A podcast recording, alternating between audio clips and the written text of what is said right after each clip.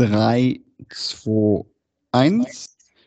Herzlich willkommen zu einer neuen Folge der Tennisproleten. Ja, wir sind mal wieder vereint. Ich glaube, nach vier Wochen oder sowas gibt es mal wieder eine gemeinsame Folge der Tennisproleten. Das lag ein bisschen daran, ja, dass ja die bessere Hälfte von mir mal wieder ohne mich unterwegs gewesen ist. Dafür werde ich sie heute auch maßregeln. Hallo Tobi. Hallo Daniel. Ja, und vorher warst du ohne mich unterwegs? Ja, nee, ich war bei der Vorschau nicht dabei. Da konnte ja. ich nicht. Ja, da warst du ohne mich unterwegs. Ja, da war ich also halt nicht in Paris. Das ist das Problem ja. gewesen. Warst du woanders auf, auf Bälle oder auf Menschen eingeschlagen? Ja, ich glaube, ich habe schon auf Bälle eingeschlagen. Ich habe es ja. halt selbst getan und das ist dann auch nicht wirklich sehenswert, muss man okay. dazu sagen. Und ich weiß gar nicht, ich glaube, die Woche davor haben wir auch nicht zusammengefunden. Aber ja, wir sind mal wieder vereint und du hast, das habt ihr ja wahrscheinlich mitbekommen, wenn ihr die letzte Folge gehört habt, mit Florian Goßmann, mit dem Tobi da gesprochen hat, warst in Paris, bist seit ein, ja, jetzt paar Tagen man kann, glaube ich, gefühlt sogar sagen, so wie es nachhalten, ein paar Stunden erst wieder zu Hause und hast viel erlebt. Das hast du in der letzten Woche auch schon geschildert. Was ist denn so dein Fazit? Also man muss dazu sagen, wir nehmen am Donnerstagabend auf. Also das Damenfinale steht fest, die Herren-Halbfinals liegen noch vor uns. Aber so ein Fazit des eigenen Besuchs kannst du ja sicherlich hier schon ziehen. Also das, das Eigenerleben ist jetzt nicht ein Fazit des Turniers, das ist immer schwierig, bevor das, äh, also das ist jetzt komplett sportlich einzuordnen, bevor das Turnier zu Ende ist. Ähm, aber es war natürlich ein Erlebnis, eine gesamte Woche. Ähm, Grand Slam Turnier zu begleiten, äh, die Möglichkeit zu haben, Tennis von morgens bis abends zu sehen. Ähm, sicherlich den einen oder anderen würden nur ein paar Matches interessieren. Der ein oder andere würde es auch nicht aushalten, mit mir oder mit dir den ganzen Tag auf so einer Anlage rumzuhängen und das siebenmal nacheinander. Äh, für mich selber war es ein wahnsinnig äh, tolles Erlebnis, muss ich sagen. Ich habe das sehr genossen und ähm, neben all den ja vielen kleinen und größeren Stories, die man miterlebt hat, also beispielsweise ja wie grandios war es dann, ein Fünfsatz-Match von dem Fall Rafa Nadal bei einem Grand Slam-Turnier auf dem Center Court miterleben zu können. Äh, das Match gegen Felix Auger-Aliassime, das war natürlich ein Highlight und äh, sowas ähm, dann doch hier im, na, längst im Zenit überschritten seiner Karriere, vielleicht kurz vor Karriereende von Nadal, das nochmal sehen zu können, das war toll. Aber was mir vielleicht so am prägnantesten hängen geblieben ist, wenn man die Möglichkeit hat, so ein Turnier so intensiv vor Ort zu verfolgen.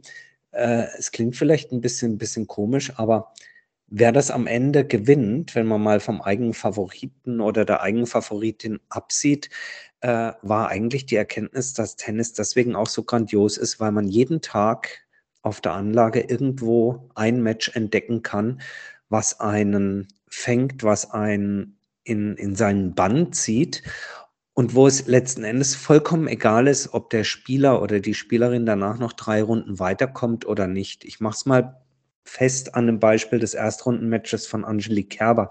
Ja, natürlich war ich da auch als Fan und natürlich war ich dafür sozusagen, dass Angie Kerber gewinnt.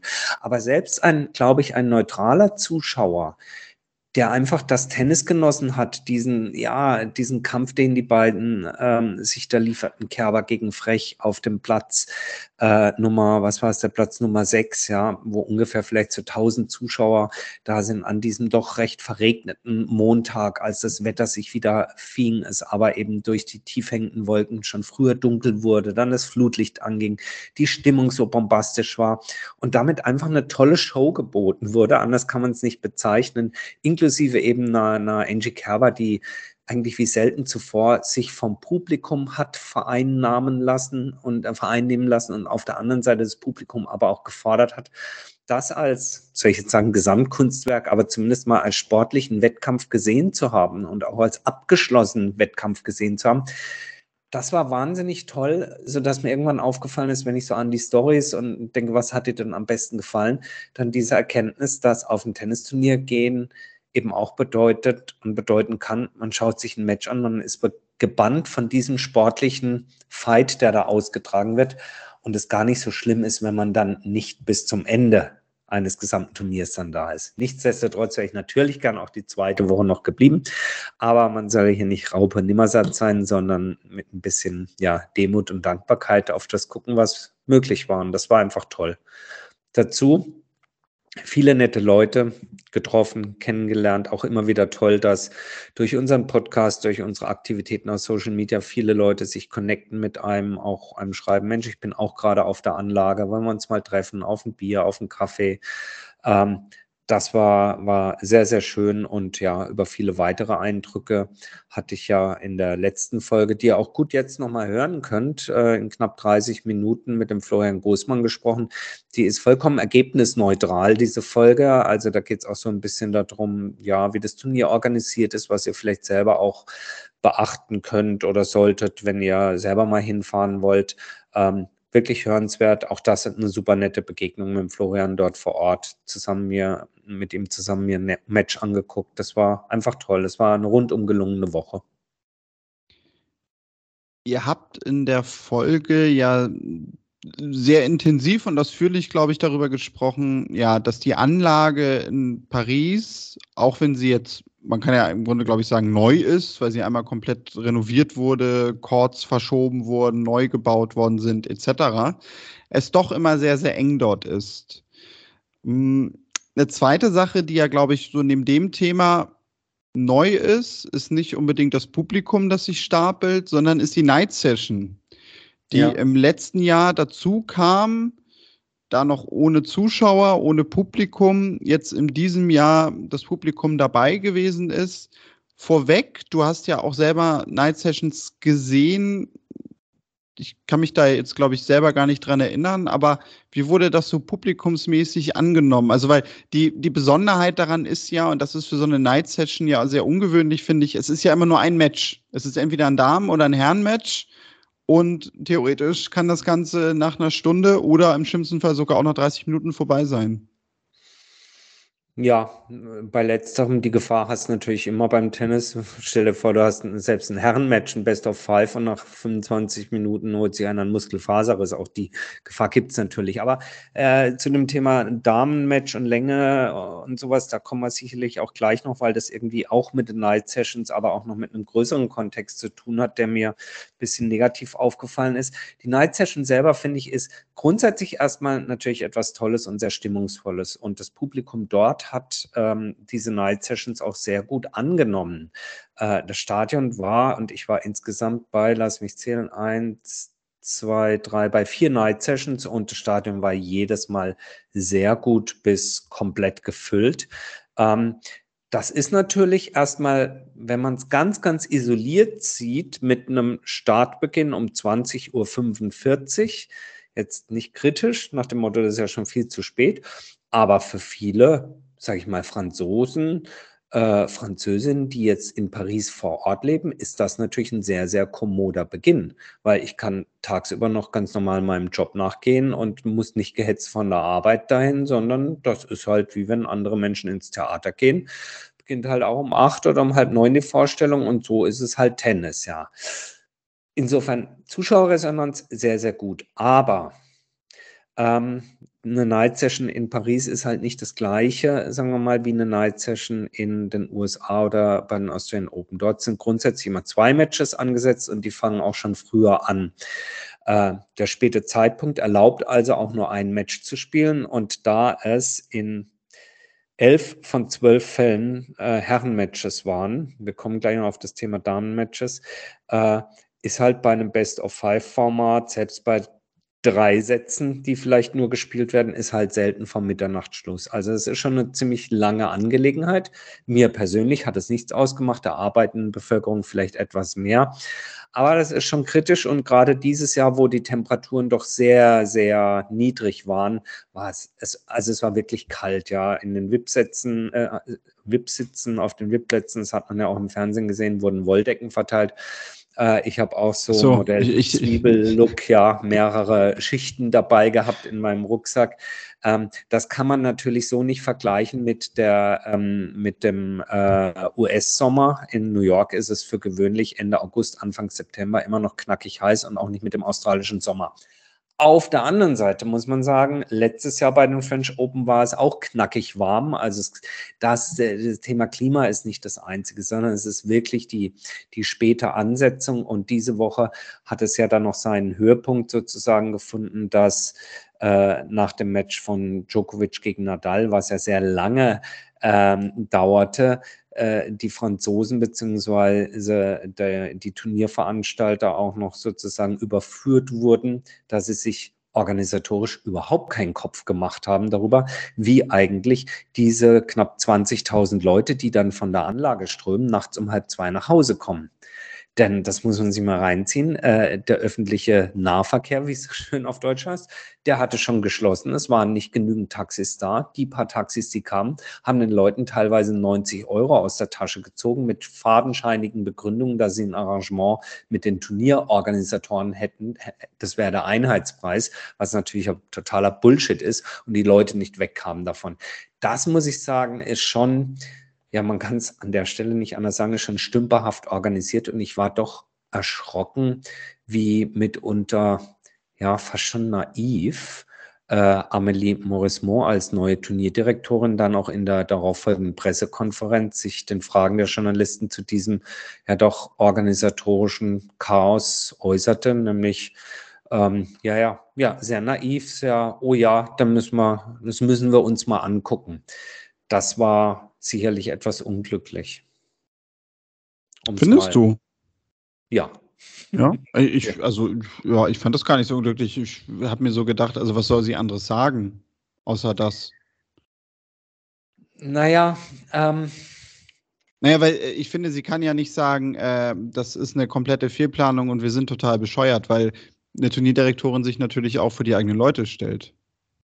Natürlich versucht sie so neutral wie möglich das zu formulieren. Das war dabei zu mein Gedanke. Deswegen fand ich das jetzt nicht naiv oder so. Ja, ich finde es eher naiv im Vorfeld, dass man sich keine Gedanken macht. Das stimmt, man, ja, das ist ähm, richtig. Konzertveranstaltung, Sportveranstaltung, die ja mit Ansage, mit Ansage so lang gehen kann. Das weiß ich doch, dass ein Best-of-Five-Match im allerschlimmsten, aus Fansicht, allerbesten Fall auch fünf Stunden gehen kann. Und was mache ich denn mit den Menschen? Und dass man da nicht dran denkt. Aber gut, in Organisationen geschehen Fehler. Äh, es ist sicherlich jetzt nicht der unverzeihlichste. Sowas lässt sich organisieren fürs nächste Jahr. Ich fand es etwas unglücklich. Zurück zum Sportlichen. Night Session insgesamt finde ich schon eine sehr stimmungsvolle Veranstaltung. Ich glaube aber, dass man das organisatorisch anders vielleicht auf die Reihe kriegen kann, wenn man Tickets doppelt verkaufen will. Dann muss man vielleicht darüber nachdenken, dass man sowas wie eine Day and a Night Session, sprich zweimal zwei Matches macht, eben äh, dann wird das Tagesticket ein bisschen günstiger. Das Abendticket ist eh schon relativ teuer. Ob das dann noch so viel teurer werden muss, sei mal dahingestellt, dass man dann zwei und zwei macht. Und man hätte damit, und damit kommen wir eigentlich zu dem zweiten Thema, was damit drin steckt, auch die Möglichkeit, äh, Herren und Damen etwas gleichberechtigter zu behandeln. Denn das finde ich eine ziemliche äh, schwierige Kiste. Die Night Session selber, von zwölf Night Sessions gab es ein einziges Damenmatch versus elf Herrenmatches. Jetzt kann man sagen, ja, die spielen ja auch nur zwei Sätze und so.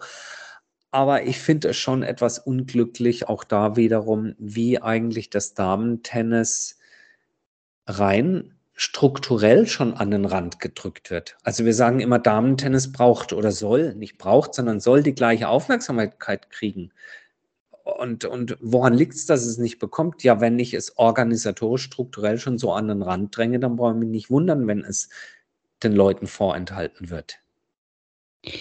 Ja, wobei, also ich. Es stimmt, absolut. Ich weiß aber nicht, ob man das äh, dem Turnier selber vorwerfen kann. Weil, also so wie ich das in Erinnerung habe, gibt es diese Night Session ja seit letztem Jahr, weil, ist das Amazon? Ich glaube Amazon, ja. ne? Die ja. da auch eine Menge Geld für zahlen. Und ich kann mir schon natürlich auch vorstellen, dass die aus eigenem Interesse dadurch schon ein gehöriges Wörtchen mitreden einfach. Klar. Also, dass äh, vielleicht ein Turnier gerne sogar mal sagen würde, auch für die heimischen Fans, so wie es bei den Damen denn ja ein Abend war mit Ali Kone, wir würden eigentlich viel lieber abends mal Jill Seymour zum Beispiel, der jetzt aktuell sich da ins Gespräch gebracht hat, ansetzen. Aber wo Amazon dann natürlich wahrscheinlich sagt, also nee, liebe Leute, das muss jetzt nicht sein. Da hast du natürlich recht. Ähm, äh, so naiv muss man auch nicht sein, dass da viel Geld hinten dran steckt. Aber da schließt sich ja der Kreis. Ich kann es ja organisatorisch, strukturell allein schon so lösen, indem ich die Night Session früher ansetze und als erstes das Damenmatch mache was aber trotzdem damit schon in eine hochattraktive äh, Fernsehzeit reinfällt, nämlich in den, in den Abend und dann als zweites das Herrenmatch ansetze. Und damit zumindest wieder Parität habe, was die Verteilung auf die Geschlechter angeht. Ähm, 18 von 20 Matches, die als erstes am Tag stattfinden, auf den Hauptcourts, ja, in den ersten zehn Tagen, 18 von 20 Matches waren Frauenmatches. Auch das, es ist, ja, es ist die schwächste Zeit, beziehungsweise andersrum, man fragt sich mal, ja, warum kommen denn nicht gleich die Zuschauer auf, auf den Court? Und dann sagt man immer, ja, ist ja kein Wunder, da ist ja Damen-Tennis. Äh, vielleicht wird andersrum ein Schuh drauf. Wenn das so ist, dann fangt doch mit dem Herrentennis an, dann kommen die Zuschauer auf den Court und dann kommen danach die Damen. Auch das ist nicht unbedingt, finde ich, fair verteilt, dass die Damen immer anfangen müssen morgens um 11 Uhr. Ja, das ist mir auch aufgefallen. Gut, das hat natürlich in der zweiten Woche auch ein bisschen dann damit zu tun, wie zum Beispiel jetzt vom Tag unserer Aufnahme aus gestern, weil natürlich heute die, die Halbfinals bei den Damen einfach gespielt worden sind. Aber es stimmt, das ist schon sehr, sehr auffällig. Also, dass die ja. Damen oft äh, vormittags angesetzt werden und dann ich glaube, war das bei einem Achtelfinaltag so, wo, wo irgendwie, ich glaube, um 16 Uhr alle Damen-Matches auch irgendwie schon durch waren. Ja, ja. ja, ja. Wobei als, als ich spreche so sprech wirklich nur von den beiden Hauptcourts, weil ja, es okay. gibt natürlich einen guten Grund, rein organisatorisch wieder auf, äh, sagen wir mal, auf den Nebenplätzen mit den Damen-Matches zu beginnen. Die sind halt aufgrund des Unterschieds Best of Three und Best of Five sind die kürzer. Und wenn ich die Damen-Matches erstmal durch habe, sozusagen, ja, dann bin ich an der Seite her vom Turnierflow schon mal safe weil nach hinten raus dann die Männer kommen und wenn es da dann mal länger dauert, dann kriege ich das dem Tag auch durchgespielt. Ja, gerade wenn äh, beispielsweise auch wenn, äh, wenn eine unsichere Wettersituation ist oder so, dann ist natürlich, wenn ich erstmal mit den Damen angefangen habe, dann ist der Tag nach hinten raus etwas besser planbarer als bei einem Best of Five Match. Da hat es durchaus praktische Gründe, aber gerade was die Zuschauer äh, sage ich mal, Resonanz oder eben auch, auch, auch die, äh, ja, die Mediapräsenz angeht, da wird halt nun mal in erster Linie der Center Court und der Susanne Leng Leng übertragen von den Hauptsendern weltweit. Und da kann man sich natürlich auch fragen, ob das immer richtig ist, mit, als erstes mit den Damen anzufangen. Also das ist so ein bisschen so, wir sind von der Night Session da jetzt so rübergeschwappt, das ist mir halt hängen geblieben. Ähm, ja, keine Ahnung, am, am Montag, am ersten Montagabend äh, muss es unbedingt Djokovic sein, der in der Night Session, ich glaube, gegen Nakashima oder wen auch immer spielt, oder hätte man nicht äh, Naomi Osaka gegen Anisimova in der Night Session auf dem Court? Spielen lassen können. Jetzt kommst du wieder und sagst, ja, aber wahrscheinlich hat das japanische Fernsehen gesagt, nee, wir hätten es gern morgens um elf, weil das ist bei uns die Primetime und könnt ihr nicht morgens um elf. Ja. Du kennst mich nach drei Jahren Tennisproleten ziemlich gut, ja. Ja, ja. ja. Das war jetzt mein Gedanke, womit ich dich ärgern wollte. Aber ja, also natürlich, man, man darf es natürlich aber einfach nie vergessen dabei. Also wir, wir können uns äh, vehement darüber aufregen, ne, wer auf welchem Court angesetzt wird und äh, zu welcher Uhrzeit. Aber wahrscheinlich unterschätzen wir halt auch wirklich massiv, wie Medienanstalten da mitreden, beziehungsweise wie natürlich auch ein Turnier wie Roland Garros, die sich ja auch noch selbst vermarkten und, und auch selber die TV-Rechte vergeben mit äh, natürlich ein Interesse einfach daran haben, dass rund um die Welt die ganzen TV-Anstalten und Medienpartner natürlich auch irgendwie glücklich sind am Ende des Tages. Klar, da hast du recht. Ja, es ist, ähm, sorry, wenn ich da so ein bisschen ausschweifig geworden bin, aber da vermischen sich natürlich auch so ein bisschen die, die Eindrücke von, von dieser gesamten Woche auch vor Ort. Man einfach immer wieder hingehen muss und sagen muss, meine Güte, ähm, zollt, zollt doch bitte dem Damentennis endlich auch den Respekt, der ihm gehört und, und, und benachteiligt sie nicht so. Ich habe das Gefühl, die Damen werden da ein bisschen benachteiligt, äh, strukturell, organisatorisch aber Vielleicht ist das ein komplexeres Problem und äh, da gibt es einfach größere Kräfte, die da walten und ähm, äh, gibt es vielleicht keine so einfachen Erklärungen. Ich würde es mir wünschen, dass den Damen einfach die Aufmerksamkeit zuteil wird, die sie, wie ich finde, mit Recht verdient haben. Denn ähm, wie gesagt, es gab und gibt nach wie vor absolut fantastisches Damentennis zu sehen. Äh, nicht nur in Roland Garros auf der gesamten Tour, aber eben gerade da und das über alle Runden hinweg, von der ersten Runde bis jetzt ins Finale, wirklich grandios. Und insofern schließt das vielleicht so den Kreis, dass ich sage, Guckt euch ein Turnier an, sucht euch Matches raus, die euch gefallen, egal ob übrigens vor Ort oder am Fernsehen und genießt Tennis als das, was es ist, nämlich immer das Zusammentreffen von zwei oder beim Klasse Doppel oder Mix von vier Sportlern, die auf dem Platz zusammentreffen und sich einen grandiosen Wettstreit liefern. Und manchmal ist es dann vielleicht sogar wirklich vollkommen egal, ob sie zweite Runde Quali oder das Halbfinale ist. Tobi, kommen wir vielleicht zum nächsten Punkt. Der Namen, über die ganz viel gesprochen worden ist. Carlos Alcaraz, Iga Swiatek, JC Moore hatte ich gerade erwähnt, hat sich gerade in der ersten Turnierwoche auch irgendwie plötzlich wieder in die Medienerinnerungen gespielt. Natürlich auch dadurch, dass er ein bisschen auf Abschiedstournee ist. Es gibt so viele Namen, über die man spricht.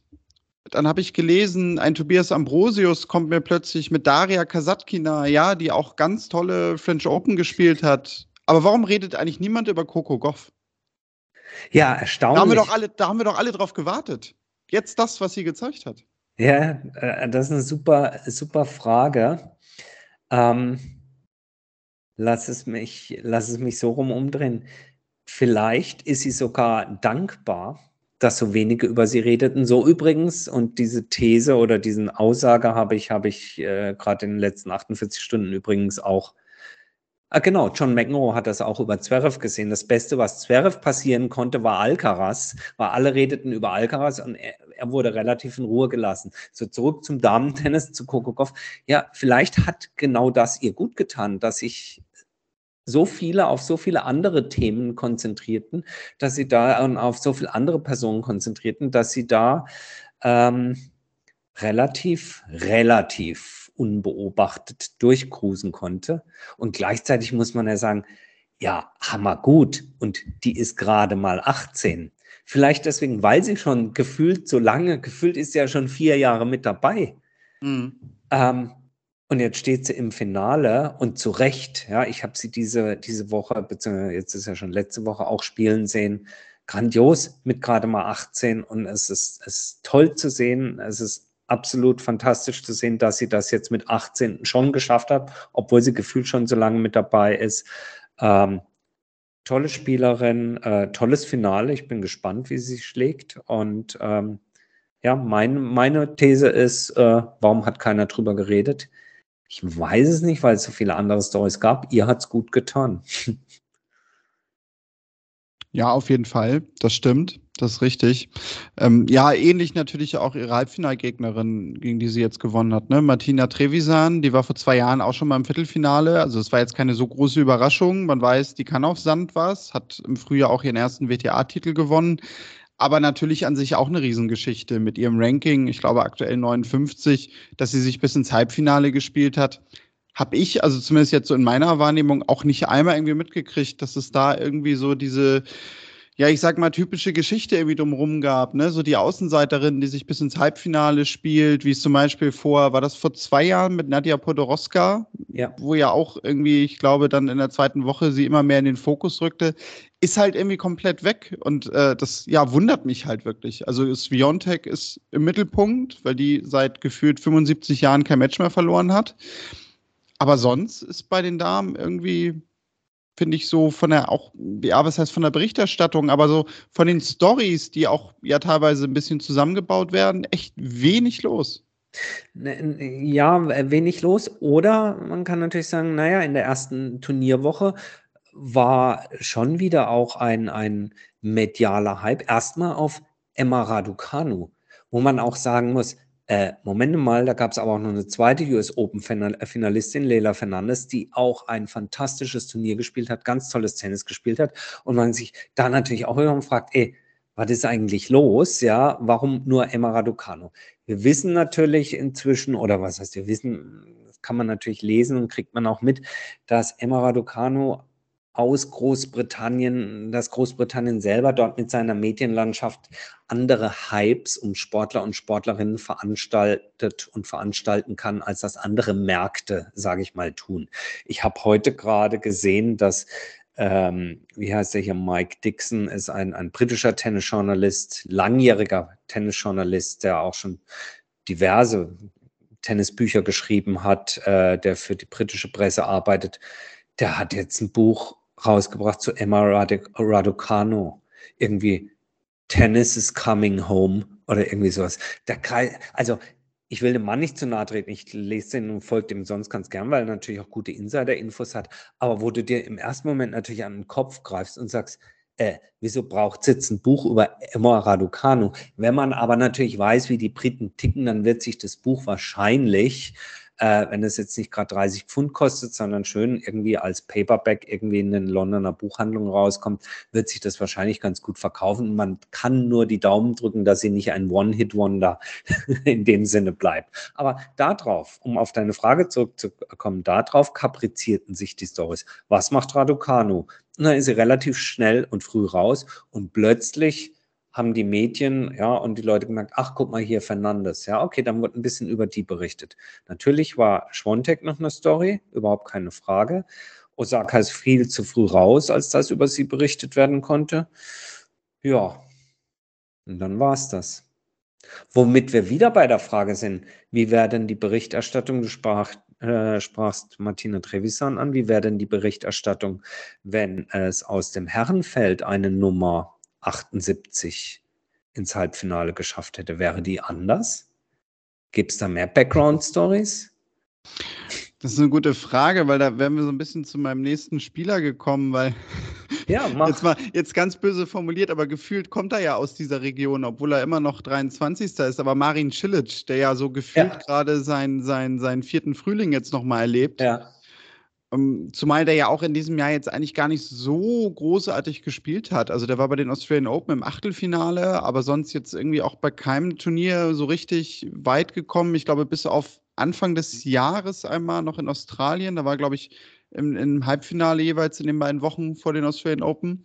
Aber sonst, ja, der hat im Herbst halt ganz gut gespielt da ja auch ein 250er gewonnen und ja, cruist sich jetzt auf einmal so durchs Feld und ich finde, das erinnert doch auch irgendwie sehr an den alten Cilic. Ähm, ich muss sogar sagen, ich bin so ein bisschen auch Fan geworden jetzt wieder in den zwei Wochen, Lustig. weil ich sein Spiel halt echt mag und ja, auch ihn jetzt plötzlich wieder so ein bisschen mehr wertschätze, wo er auch so ein bisschen im Mittelpunkt rückt. Aber da ist es halt auch. Also du hast natürlich bei den Herren, aber es ist vielleicht auch schwieriger gehabt, diesmal dich durchzusetzen, weil, also ich sage jetzt so medial, weil natürlich irgendwie alles auf die andere Hälfte geschaut hat, ne, wo es jetzt auf Djokovic Nadal hinauslief, wo den Alcaraz noch gegen Zverev gespielt hat, wo diese Namen ja eh irgendwie so im Mittelpunkt standen. Da wundert es mich dann sogar wieder etwas weniger, dass man jetzt Cilic nicht so im Mittelpunkt hatte. Aber ja, äh, ich weiß halt nicht, ob sich das sogar auch groß geändert hätte, wenn wir eine andere Konstellation gehabt hätten, weil ja, er ist ein ehemaliger Grand Slam-Sieger, davon haben wir nicht viele, aber wahrscheinlich hängt natürlich auch viel einfach mit der eigenen medialen Präsenz zusammen. Und da ist Cilic jetzt ja auch nicht so der offensivste. Vielleicht hängt, hängt das damit natürlich auch zusammen letztendlich, genau wie bei den Damen, möglich. Ja, das, das kann sein, wobei ganz kurz noch zu deiner äh, sozusagen sportlichen Würdigung von Marin Cilic, da bin ich vollkommen bei dir. Also man könnte sagen, überraschend, ja irgendwo schon und überraschend erst recht auf Sand. Und gleichzeitig muss ich aber sagen, ich habe ihn im letzten halben, dreiviertel Jahr durchaus äh, soll ich jetzt sagen, revitalisiert erlebt. Ja, ich finde, er war wirklich so ein bisschen in der Versenkung verschwunden und, und hat schon eine aufsteigende Form. Und ich habe ihn jetzt diese Woche dann auch live gesehen in einem Spiel gegen Gilles Simon. Äh, da muss ich sagen, äh, mit einer, ich glaube, ich habe es auch irgendwo geschrieben, mit einer chirurgischen Präzision hat er den zerlegt. Aber das war nicht, das, das klingt so vielleicht so ein bisschen, ja, aber wenig spektakulär. Nein, das war wirklich, das war toll anzus äh, das war toll anzuschauen, äh, wie sauber der den weggespielt hat. Und äh, Draw hin oder her und ob dann oben nun die Big Shots sind in der oberen Hälfte und er unten, äh, vielleicht äh, eine leichtere Auslosung oder so. Ich finde, das kann man so nicht sagen. Also Martin Fuchsovic in der zweiten Runde beispielsweise ist nun wirklich einer, der einem ganz bös irgendwie mal ein Bein stellen kann. Ja. Das Match ähm, hatte ich gesehen. Da mhm. hat er auch den, den ersten Satz verloren, hat das dann aber gut gewonnen. Dann, wie gesagt, das Spiel, was ich live vor Ort gesehen habe, Blitzauber, also wie wirklich wie ein Chirurg hat er hier den, den Gilles Simon auf dem, auf dem Center Court zerlegt. Und naja, Daniel Medvedev, den musste erstmal in drei Sätzen klar wegfielen. Jetzt werden manche sagen, ja, der war ja verletzt, aber Daniel Medvedev ist, weiß Gott, nicht schlecht aufgelaufen in Paris. Der hat vorher auch gute Leistungen gezeigt. Und äh, letzten Endes dann jetzt Andrei Rublev, der einfach auch auf Sand ein Bombenspieler ist. Und es war ja auch ein durchaus knappes Match im Tiebreak im, im äh, fünften Satz, obgleich er den natürlich grandios gespielt hat, Cilic. Äh, aber der hatte also hier keinen Fallobst auf seinem Weg ins Halbfinale, muss man einfach nur sagen, Chapeau. Aber ein guter Punkt von dir, ja, ist so ein bisschen vergleichbar, also vom Run vielleicht nicht ganz so, was die Weltranglistenposition und Setzposition angeht. Aber ich finde es eine, ich find's eine, eine schöne Geschichte dieses Turniers, absolut. Ja, das mit der aufsteigenden Form, das fand ich interessant, weil das, das habe ich nämlich auch gedacht. Also ich habe ihn in den letzten Monaten oder jetzt auch bei den French Open so wahrgenommen, dass ich dachte, ja, der hat ja in den letzten Monaten wieder ganz gut gespielt und war dann sogar auch ein bisschen verwundert, dass so eigentlich die, die ich sage jetzt mal, ganz großen Ergebnisse in diesem Jahr bisher fehlten. Also ja. da, da habe ich ihn irgendwie so am Rande dann doch anders wahrgenommen. Aber das klingt jetzt so unheimlich fies, aber ich finde, er wirkt halt auch körperlich wieder viel fitter. Da, definitiv, definitiv. Ich glaube, das macht es ganz viel. Also ja, ja. sein Spiel wirkt dadurch wieder dynamischer. Ja es erinnert halt, finde ich, wirklich so ein bisschen wieder an 2014 oder auch 17, 18, wo er es ja auch nochmal in zwei Grand Slam-Finals geschafft hat. Und das war so ein bisschen das Ding, das, das war halt irgendwie weg, fand ich. Ja. ja. Als ich auf dem, ähm, auf dem Philipp Chatré äh, war, da, wenn man rausgeht auf dem Oberrang, äh, dann ist man trotzdem, keine Ahnung, ich bin schlecht im Schätzen, 20, 25 Meter über der Anlage. Und dann schaute ich so über die Anlage und sah ganz entfernt auf einem Trainingsplatz jemanden Aufschläge üben, aber ich habe es aufgrund meiner schwachen Auf, äh, aufgrund meiner schwachen, nicht Auffassungsgabe, sondern aufgrund meiner schwachen Augen nicht erkennen können, wer das war. Und dann habe ich trotzdem mich darauf konzentriert. Und es war eindeutig zu sehen von der Aufschlagbewegung, wer es war. Es war Marin Cilic, fällt mir in dem Zusammenhang nur ein. Ich habe es nicht erkennen können, ja, wer das ist, aber ich sah, wie er Aufschläge übte und dann kommt dieses typische nochmal kurz dieses hektische Hochgucken, ja, obwohl da kein Gegner stand und sich dann wieder auf sein, sein Auftippen konzentrieren. Und da sah ich ihn eben aus weiter Ferne äh, Aufschläge trainieren. Das war ein sehr schöner Moment, wo ich gedacht habe, das ist eigentlich ganz gut, wenn man Spieler anhand einer gewissen Signature-Bewegung auch auf die weite Entfernung noch erkennen kann. Ja, das, ist, das stimmt. Das ist äh, echt etwas, was sehr witzig ist, wenn man sich darauf konzentriert, dass man echt bei eigentlich jeder einzelnen Spielerin, jedem einzelnen Spieler doch immer eine Kleinigkeit auch oft dann entdecken kann. Ja, aber die aber irgendwie so, so, so, so, so eine Eigenheit einfach hat. Ja. Ähm, Wäre ja. schön, wenn wir auch sowas hätten. Bei uns ist die Eigenheit, dass jeder zweite Ball beim Aufschlag im Netz landet. Ja, gut. Mindestens, ja. Ja, mindestens. Das ist das Hauptproblem. Ähm, Tobi, ähm, soweit vielleicht dazu.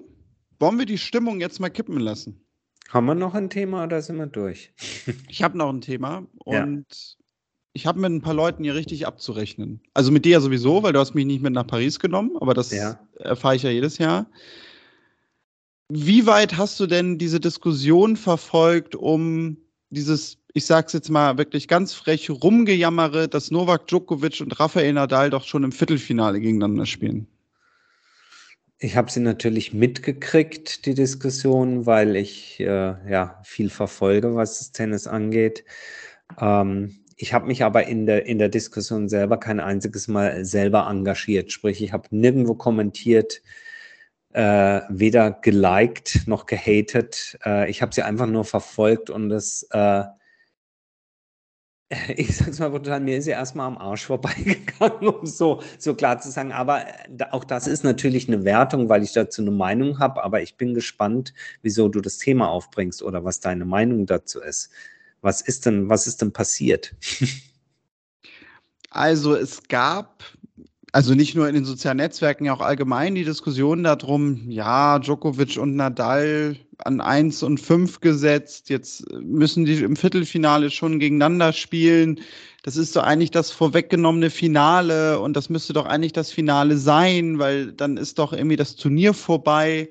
Und kann ich so emotional erstmal alles verstehen, was mir dann aber richtig auf den Senkel ging, und das habe ich bei Twitter verfolgt, aber auch bei anderen Plattformen oder unter anderen Tennisfans, diese Diskussion, ja, was kann man denn jetzt mal machen, damit das nicht mehr passiert? Ja, furchtbar.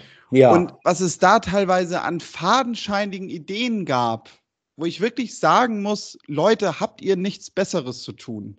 Zumal, und jetzt kommt's, Wimbledon hat das ja jahrelang gemacht die haben immer ihr eigenes Ranking gehabt, mehr oder weniger, für diese Setzliste, weil sie gesagt haben, irgendwie Wimbledon-Ergebnisse und allgemein die Ergebnisse auf dem Rasen der letzten Jahre rechnen wir da irgendwie rein. Und am Ende ist Roger Federer dann halt trotzdem wieder auf zwei gesetzt, mindestens. Jetzt mal ganz böse formuliert, aber natürlich solche Spiele haben da immer von profitiert. Federer stand meist eh weit oben, von daher war das für ihn jetzt auch gar nicht so wichtig. Und es haben sich immer alle tierisch darüber aufgeregt. Oh, Wimbledon macht sein eigenes Ding und warum machen die das denn und wieso nehmen die nicht die Weltrangliste, weil dann wäre das ja nachvollziehbar.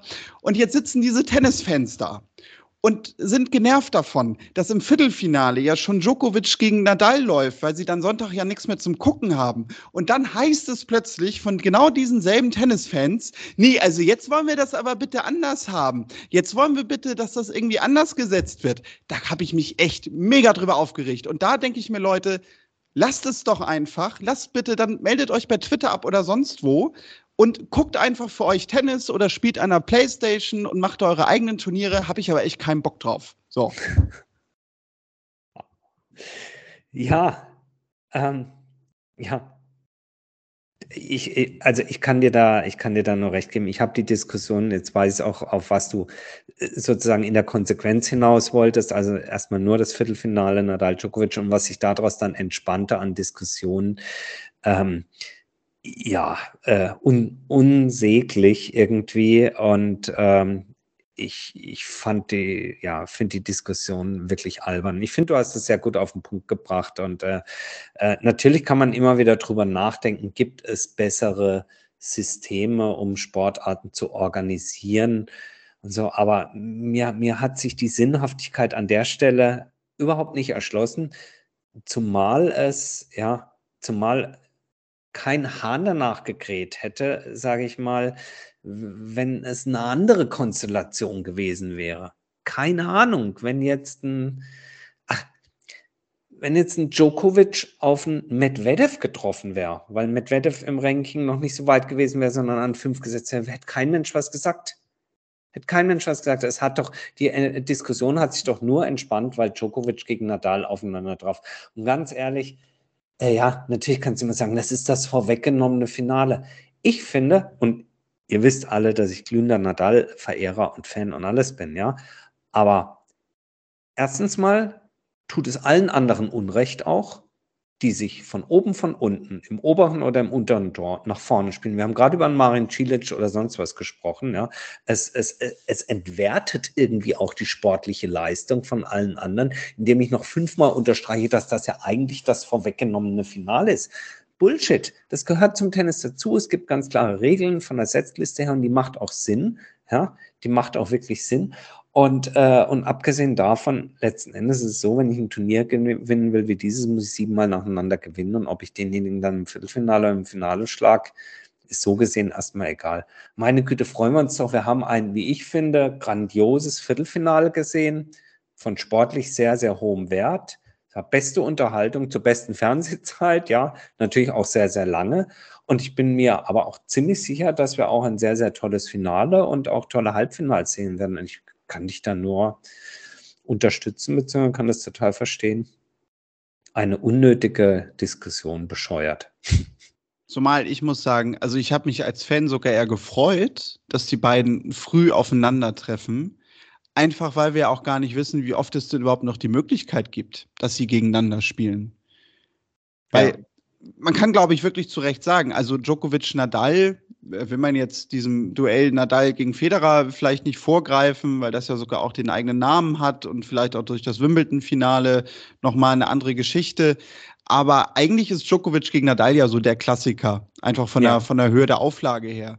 Und ja, wer weiß denn, ob beide das ins Finale geschafft hätten und ob wir überhaupt danach dieses Match nochmal sehen.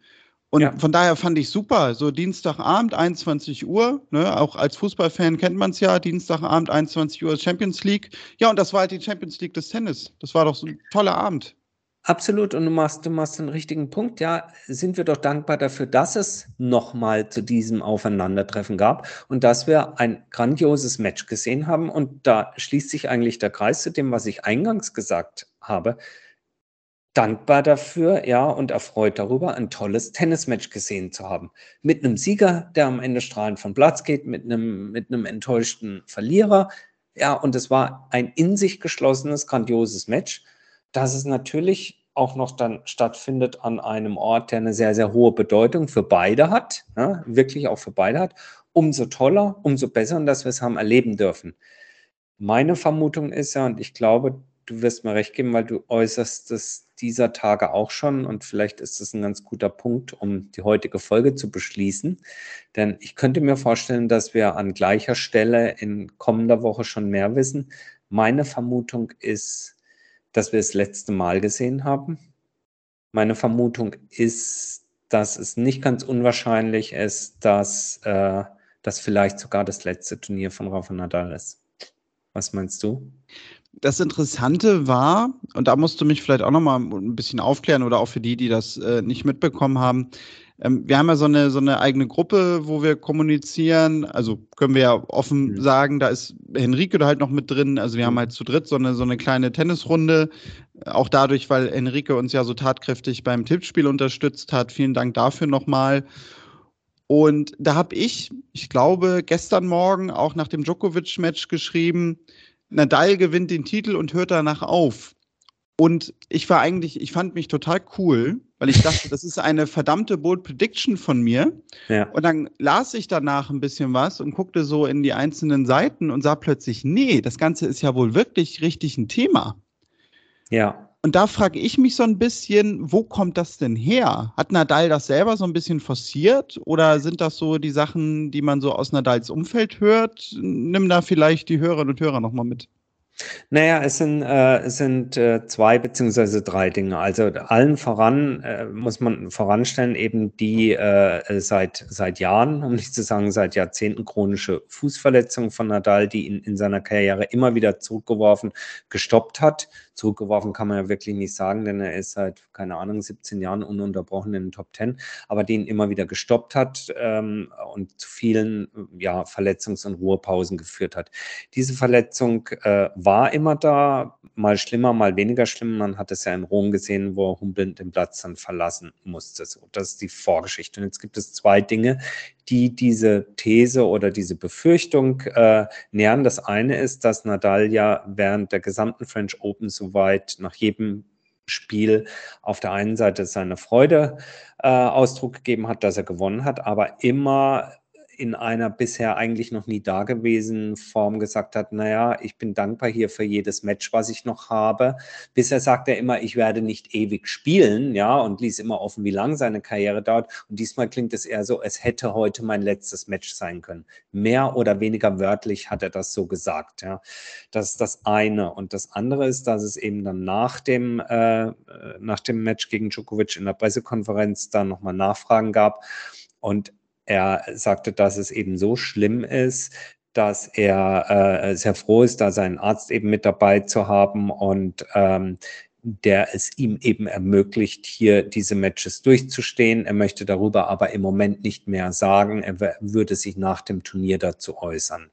Dass die Aussage von Nadal. Und das nährt natürlich Gerüchte nach dem Motto, der hört dann ganz auf. Es gibt jetzt heute von der ähm, spanischen Zeitschrift Marsa, äh, große spanische Sportzeitschrift, äh, etwas mehr an Insider, Fragezeichen, Infos, äh, dass man also Nadal seinen Fuß im Grunde genommen vor jedem Match betäubt was natürlich brutal ist, wenn man sich das vorstellt, sei es, ich weiß nicht, wie das medizinisch geht mit Cortisonspritzen oder sonstigen, äh, dass er nichts spürt. Nur das ist natürlich mehr als Raubbau am eigenen Körper, aber so mhm. scheint er die Spiele durchzustehen. Das hat, ich bin kein Experte, aber das hat nichts mit sage jetzt einmal dieses Wort, das hat nichts mit Doping zu tun, sondern es ist halt so, wie wenn ihr euch vom Medenspiel eine Ibuprofen reinhaut, nur der hat halt eine höhere Dosierung, ja, so ungefähr. Ähm, aber das ist natürlich brutal und äh, ich weiß nicht, was das mit dem Körper machen, äh, machen wird.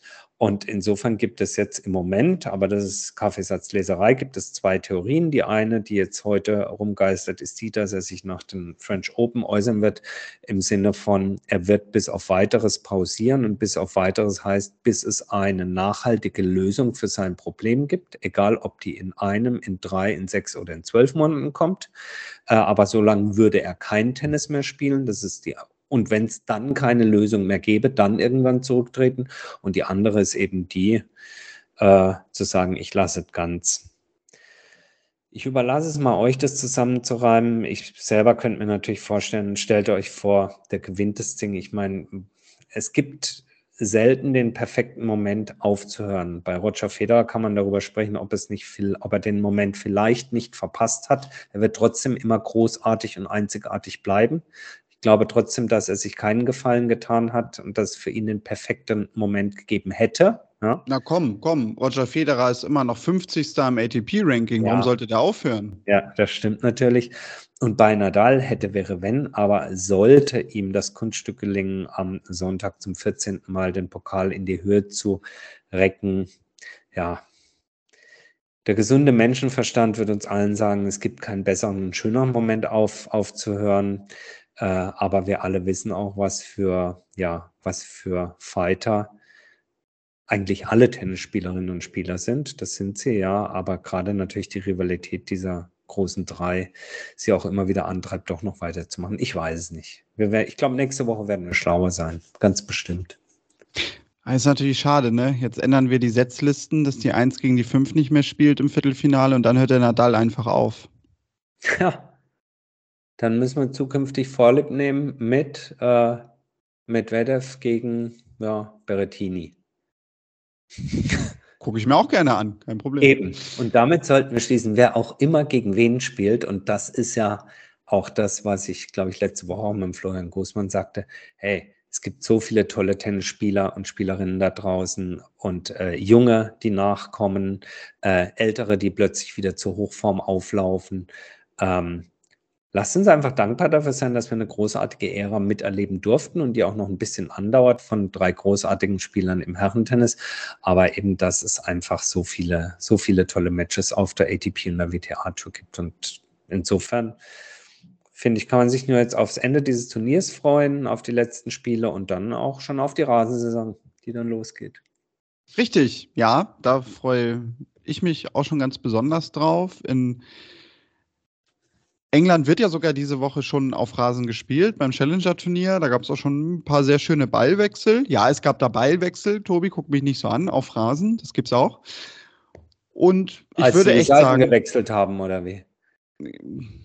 Genau, haben die, ja, die Bälle die, mit da wurden die, die Bälle rüber, Da wurden die Bälle rübergerollt. Ganz genau, ja, das waren die Ballwechsel. Ja, Mist, du hast mich durchschaut. Ja, Schade. Tobi, ich glaube, wir belassen es jetzt wirklich für diese Woche. Ich gehe wieder in mein Sauerstoffzelt und mich abregen schaut gerne vorbei in unserem Shop auf tennisproleten.de. Da haben wir sogar mal zwei, drei neue Motive hochgeladen. Wenn ihr uns denn damit vielleicht auch ein bisschen unterstützen möchtet, tut dies gerne. Ja, in der nächsten Woche werden wir dann eventuell sogar ein Raphael Nadal Special machen müssen. Vielleicht ja auch nicht, wie Tobi gerade sagte. Vielleicht macht er doch noch weiter und pausiert erstmal. Wir werden schlauer sein. Tobi, dir vielen Dank. Man kann uns aber auch noch schreiben und uns auch folgen. Das tut ihr bitte gerne, wenn ihr das mögt, unter kontakt.tennisproleten.de, wenn ihr uns eine Mail schreiben wollt. Oder natürlich auf den bekannten sozialen Medien, Twitter, Instagram, äh, unter Tennisproleten. Bis dahin, schönen Rest der French Open, Roland Garros. Alles Gute, bleibt gesund, macht's gut. Bis nächste Woche. Tschüss. Und tschüss.